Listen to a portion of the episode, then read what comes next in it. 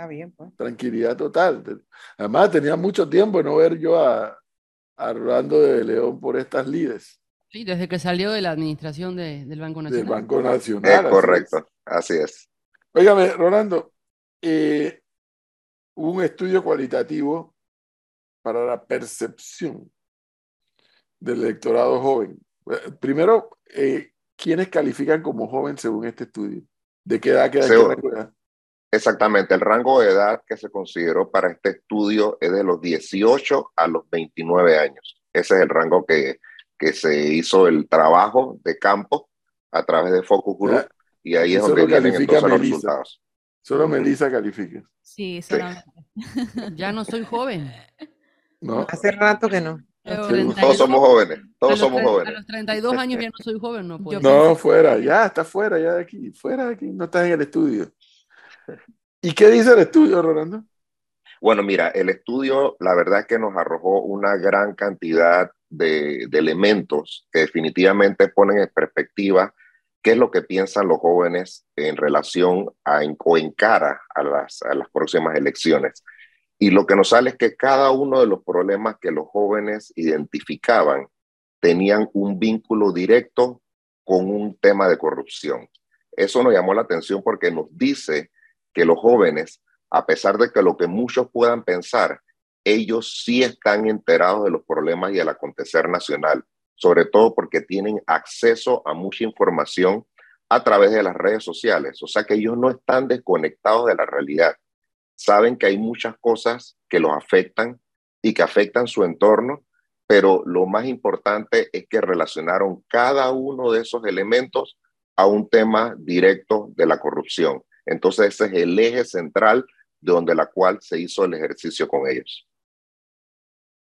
¿Qué, eh, hablando de ese eje central de la corrupción, o sea, me, asombra por un lado que, la juventud a la que siempre llamamos que está desconectada de, la realidad nacional marque como, como problemática, como eje el tema de la corrupción.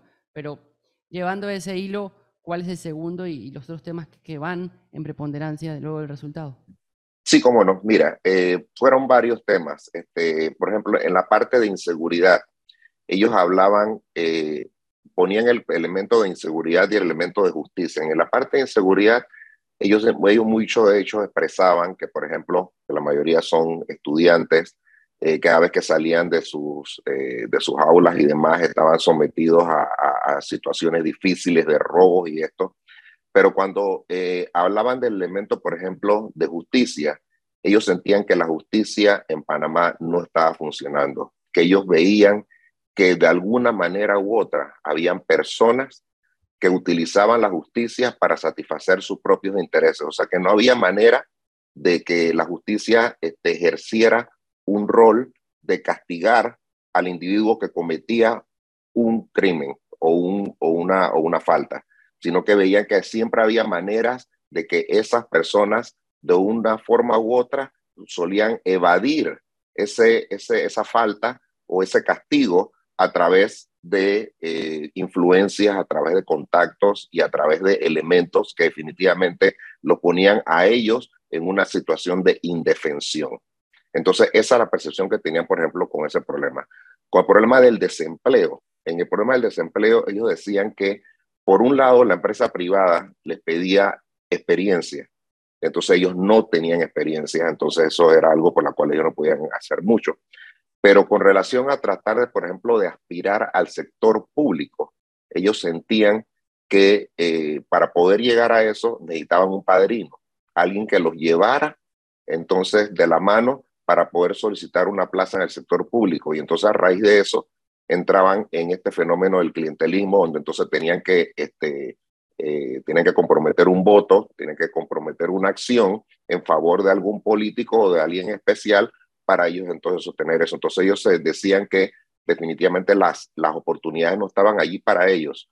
Y una cosa que nos llamó mucho la atención, los jóvenes entre 25 y 29 años, o sea, los que ya básicamente ya han salido incluso de la universidad, por primera vez manifestaban que consideraban que, que fuera de Panamá había otras opciones para ir a buscar este, este recursos laborales. O sea que primera vez que nosotros hemos visto que los que jóvenes panameños entre esa edad, 25 y 29 años, están que pensando en emigrar cuando este país ha sido todo lo contrario. La gente viene aquí, la gente pasa por el Darién e incluso a, a buscar otros senderos, pero Panamá siempre ha sido un país receptor de personas y por primera vez los jóvenes hablan de emigrar por la falta de oportunidades. Entonces, eso nos llamó muchísimo la atención porque nunca habíamos percibido esa parte. Sí, yo creo que... El posible talento para, para Panamá se estaría yendo. Exactamente, y es una pena, una pena total. ¿Y sobre vivienda hubo algún caso sobre eso? Sí, cómo no. Mira, en la parte de vivienda, y eh, ellos, por ejemplo, sienten que cuando van a, ciertas instituciones eh, financieras, les ponen muchas trabas para poder adquirir una, una vivienda. E, eso definitivamente que ya es un factor diferente, pero sienten que, este, por un lado, que el costo de las viviendas ha subido mucho, que de una manera u otra no existe otros incentivos que los ayuden a ellos a tratar primero de conseguir un empleo que les permita tener un historial de crédito que luego entonces ellos lleven a una institución financiera para que les den un financiamiento. Entonces, esa parte ellos, ellos, ellos la, la resienten, entonces muchos todavía tienen que quedarse esperando, ah, viviendo en la casa de sus padres, hasta que tengan entonces una situación este, mejor para poder entonces aspirar a obtener una vivienda a través de su historial de crédito y demás. Así que entonces esa es la, esa es la parte que ellos eh, sienten que, que, que, no existe la oportunidad eh, necesaria o no existen también los elementos de fomento para que ellos puedan accesar a una vivienda digna. Eso sí nos llamó la atención también. Que aquí esto me suena que nos estaríamos aproximando eh, a situaciones como la de España, donde la gente joven se siente muy frustrada porque no pueden comenzar a construir sus propios hogares, sus propias familias con el nivel de independencia, porque está casi que prohibitivo pensar en, en, apartamento alquilado, en comprar apartamento.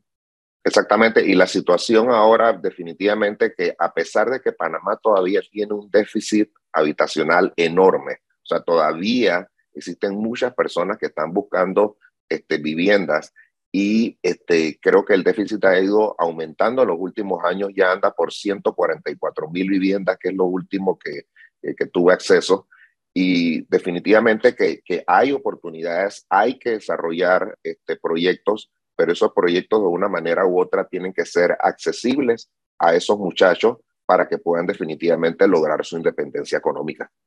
No sé si habrá alguna cifra que indique a qué edad es que un joven puede adquirir su, su primera vivienda.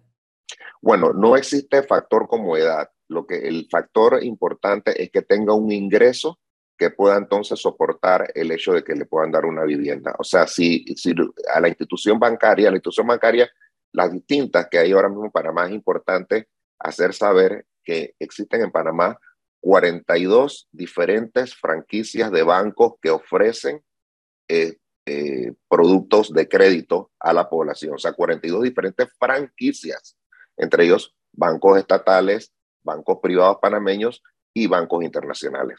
Entonces, la oferta es enorme.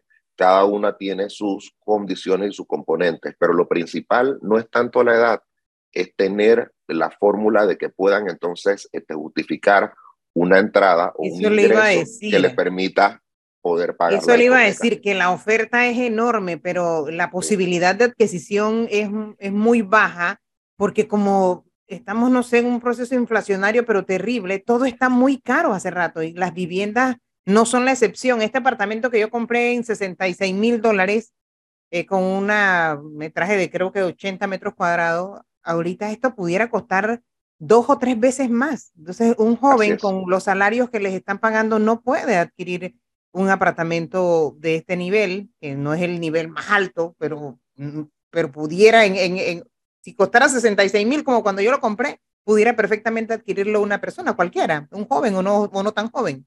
Pero ahorita es muy difícil para un joven, sobre todo. Exactamente. Y, por, por otro lado, la parte positiva es que recuerden que todavía este, a través del interés preferencial que ofrecen sobre todo grandes, varios bancos aquí en Panamá, se pueden este, ofrecer eh, viviendas con interés. Una cajita de fósforo. Sí, exacto. Esa es, la, esa, esa es la parte triste. La parte triste es que no consigues realmente una, una vivienda que te satisfaga y te fomente, que es digna, exactamente. Pero, pero, un momento, pero es que Flor, yo no sé en qué mundo se quedó ella, en qué tiempo. O sea, es que es un tema, bueno, lo hablamos más temprano, oferta y demanda. Tú decides qué es lo que tú quieres y lo que tú puedes. pero las inmobiliarias están construyendo una cosa que ahí no cabe la gente, no pueden ni respirar. Este país tuyo en el que tú vives, un día nos volvimos locos y ahora el metro cuadrado cuesta en algunas áreas mil, dos mil, tres mil, cinco mil el metro cuadrado. Anda, busca una casa, vamos a ver, vamos a ver, el que le sobra la plata. Una casa de frente de playa, ¿cuánto te cuesta hoy en día? Mencióname cualquier. Terrible, terrible, una cifra impagable. Porque un día nos volvimos locos. Porque un día nos volvimos locos y ahora estamos padeciendo de, habernos vuelto locos, ¿no? Sí, pero yo no sé. No, ¿cómo no vas a ver? Para los, para los jóvenes, de verdad que siento que es mucho, mucho más complicado ahora. Ni siquiera pueden decir que pueden ir a vivir a cuando, Profe, cuando yo empezaba a trabajar eh, y que tenía un, un salarito allí, pude comprarlo en mi apartamento porque los precios conforme con lo que estaba adquiriendo eran razonables. Pero ahorita usted tiene que pagar cuatro o cinco veces más por una propiedad como, por ejemplo, la mía. Eh, y ni siquiera como la mía, la mitad de lo que es la mía. Y paga mucho más. No, no. Fuerte. Ahora, en el estudio no hubo intención de voto, ¿o sí? No, en el estudio no hubo intención de voto, es más, el estudio se hizo incluso antes de que salieran este, informado, o sea, que se informara la población de cualquiera de los candidatos presidenciales que hay ahora mismo. O sea que eso fue totalmente anterior a eso, no se habló la intención de voto. Lo que sí se habló era en cómo ellos percibían la política. Y ellos ponían más que todo la responsabilidad no solamente o exclusivamente en los políticos, sino que también la ponían en, según ellos llaman, las personas que ejercen los hilos del poder y que de una manera u otra en cada elección siempre salen favorecidos. O sea, ellos hablaban de personas que no importa, no importa quién apoyaran, siempre todos los gobiernos, ellos iban a salir de una manera este, eh, eh, beneficiados con elementos, con contratos, este, con favores y demás. Entonces, eso también nos llamó mucho la atención porque usualmente eso no es un tema que se trata ni en las redes sociales, ni siquiera en, en, en las noticias como tal. Siempre se habla del fenómeno de los políticos, pero no se habla de las personas que también incluyen dentro de la política y que no son necesariamente políticos. Y quieren los jóvenes votar ellos quieren votar, ellos quieren votar y tienen toda la intención de votar. Es más, el elemento que también es importante que se da aquí es que, y esto salió casualmente en el día de ayer, pude ver la cifra nuevamente, casi 375 mil jóvenes van a votar por primera vez el 5 de mayo del 2024. 375 mil jóvenes. Eso quiere decir que ese grupo de jóvenes que van a ir por primera vez a las urnas tienen la fuerza de darle el triunfo a una nómina. Así que de una manera u otra, ellos están conscientes que la participación es importante y sí quieren votar. Ahora, nos hablaban muchas otras cosas, por ejemplo, nos decían que en el tema de la política ellos siempre veían los mismos nombres e incluso veían cómo en algunos cargos políticos siempre se veían personas que en, de una manera u otra heredaban las posiciones. O sea que corría una persona y luego entonces después corría el hijo y después corría el otro pariente y demás y que los nombres siempre se repetían, que no veían esa oferta electoral este, diversa o de nuevas caras que ellos estaban buscando. Entonces, eso, eso también nos, nos llamó mucho la atención porque sí sabemos que han entrado este, nuevos este, competidores al ruedo político, pero ellos perciben que en algunos lugares eso, eso es como una máquina que constantemente se va reemplazando por personas del mismo círculo, personas conocidas, entonces no hay un cambio real. Pero sí definitivamente que quieren ir a las urnas, que quieren votar y que quieren definitivamente hacer una diferencia. Bueno, Don Rolando de León, me imagino que eventualmente habrá una actualización de, Así es. de este estudio. Así es, este estudio este, lo, lo hicimos con una, con una firma muy prestigiosa en ese sentido este, y nosotros pensamos que esto tenemos que seguirlo haciendo, puesto que ya nos hemos dado cuenta que el, el fenómeno de la juventud es importante y un detalle que yo creo que a ustedes también les va a llamar mucho la atención y que lo mencioné anteriormente, ellos son muy consumidores de las redes sociales e incluso mencionaron algunas de las fuentes que ellos siguen. Y entre las fuentes mencionadas estuviste tú, Edwin. Eh, tú eras una de ellas. Así que, así que para que lo podemos decir aquí, y yo creo que eso es importante que lo sepas. O sea, estás pegado, Sí, estás pegado a la juventud. Claro, O sea, de una manera u otra lo ven como una fuente, o sea, eh, seria para que ellos puedan conocer de las cosas que están pasando. Qué casualidad, Rolando, ya te, lo, te reacciono a, a, a esa, eh, ese- a esa mención, la cual te agradezco. Casualmente yo hablaba con un joven recientemente, ah, incluso que fue alumno mío, hace, la semana pasada, y hablábamos precisamente de esto, y él me decía, pero es que es importante que usted siga haciendo lo que hace yo siempre, que es ser profesor, porque sí hay que, eh, la importancia de orientar, no decir qué hay que hacer, porque cada uno decide Exacto. qué es lo que tiene que hacer. Yo, yo en eso soy abs- absolutamente respetuoso. Yo jamás en mi vida le he dicho a alguien, por lo menos en el tema electoral, hay que votar por fulano. Jamás. Jamás. Ni, así- ni siquiera aquí en mi entorno familiar. Porque yo soy lo que creo que cada uno debe llegar a su propia conclusión. Eso no significa que no pueda haber una orientación adecuada. Y claro que me siento muy eh, prestigiado y halagado de que me digas que Claro que sí. para algunos de ellos, eh, eh, a lo- el ejercicio que hacemos aquí en este programa se constituye en una fuente de información. Por supuesto que sí, valioso. Además, el tema de las redes sociales, porque si hay un elemento que tengo que rescatar. Nosotros hemos hecho un esfuerzo tenaz aquí en radio, pero es que también hemos hecho un esfuerzo muy en paralelo. En eso, Melissa y Paola han jugado un papel importante, al igual que Antonio, con las redes sociales. Y ni hablar de la página web en, en el tema como medio digital. Entonces, consciente de que la gente joven consume más por esa ruta que por la ruta del medio tradicional. Eso, eso lo tenemos. Eso es correcto. Y de las redes sociales que más consumen, para que lo tomen en consideración, Instagram y TikTok son las que marcaron de primero. Ah, esa es la de Melissa. Lamentablemente. Le voy a pasar la cuenta a Melissa porque usted ve lo que ella se pone de cómo, cómo cocinar brócoli, cómo hacer la. Ah. ¿Cómo va a ser su- Rolando. No se ahogue, muchas gracias. no. Como no, a la orden siempre, claro que Y sí. ojalá cuando haya una actualización nos, nos las pueda compartir también. Se la vamos a compartir inmediatamente. Yo tengo todos tus contactos, así que yo te mando la información. Gracias. Que estés bien. ¿Cómo no? Igualmente.